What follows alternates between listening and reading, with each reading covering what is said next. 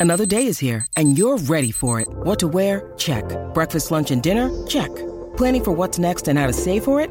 That's where Bank of America can help. For your financial to-dos, Bank of America has experts ready to help get you closer to your goals. Get started at one of our local financial centers or 24-7 in our mobile banking app. Find a location near you at bankofamerica.com slash talk to us. What would you like the power to do? Mobile banking requires downloading the app and is only available for select devices. Message and data rates may apply. Bank of America and a member FDIC.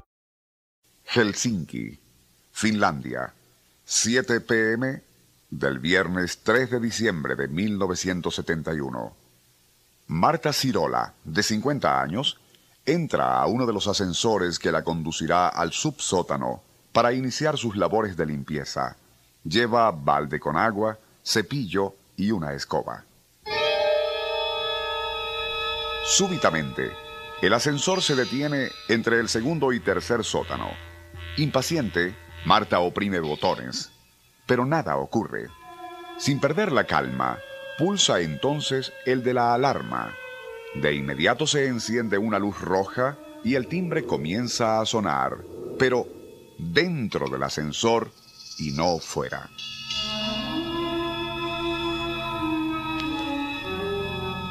Es entonces cuando la mujer se da cuenta de que a lo mejor tendrá que pasar la noche encerrada allí con ese timbre atormentándola. A nuestro insólito universo. Cinco minutos recorriendo nuestro mundo sorprendente. Una producción nacional independiente de Rafael Silva. Certificado número 3664. Resignada, Marta intentó dormir, pero el ruido incesante de la alarma se lo impedía. Sin reloj, calculó que, habiendo transcurrido varias horas, ya había llegado el turno de medianoche.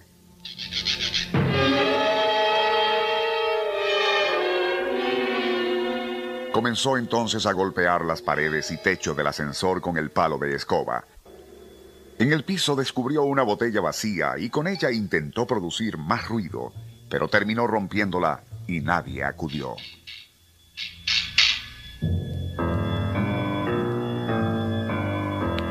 Exhausta, trató de serenarse mientras murmuraba, Mañana me rescatarán, solo debo esperar que amanezca.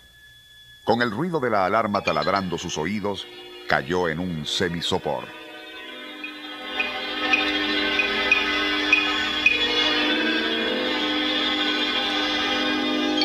Ruidos apagados de los grandes motores de la fábrica la despertaron. De inmediato comenzó a golpear las paredes y techo del ascensor. No la escucharon. Como un animal atrapado, pues sentía que el aire comenzaba a escasear, Marta comenzó a vapulear los inertes botones de mando. La incesante alarma estaba a punto de enloquecerla, y a esa tortura y la del encierro se unía ahora el hambre y sed.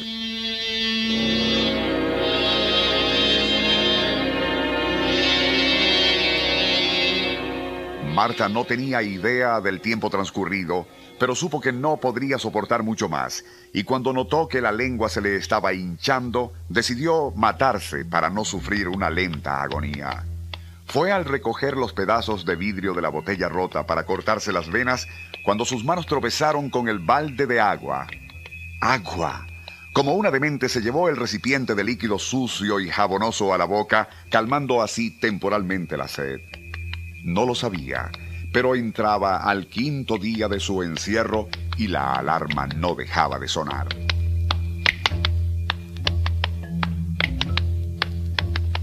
En el sexto, comenzó a devorar la paja de la escoba. Con los restos de agua en el tobo y masticando cerda y paja, Marta continuaría aferrándose a la vida por un lapso increíble. 14 días completos, Dos semanas encerrada en aquel hermético catafalco de acero, con un timbre resonando constantemente, sin agua ni alimento, aire casi irrespirable y ni la más remota esperanza de ser rescatada.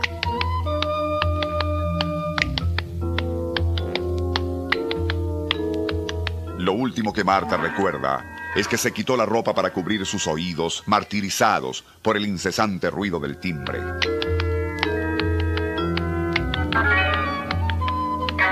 El rescate ocurrió 15 días después, el 17 de diciembre de 1971.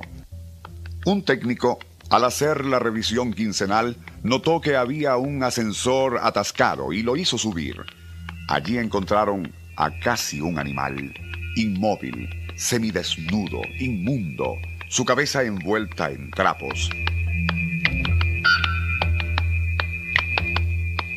Increíblemente, Marta Cirola no solo había sobrevivido, sino que conservó la razón, logrando recuperarse. Los médicos y psiquiatras que la trataron no llegan a explicarse cómo pudo soportar esos 14 días encerrada en un ascensor. Son las 3 y 30 de la madrugada del 17 de enero de 1994 y en las afueras de Los Ángeles, Manuel Zapata, inmigrante mexicano, se dirige acompañado de un empleado por un camino vecinal hacia uno de los mercados en la zona metropolitana.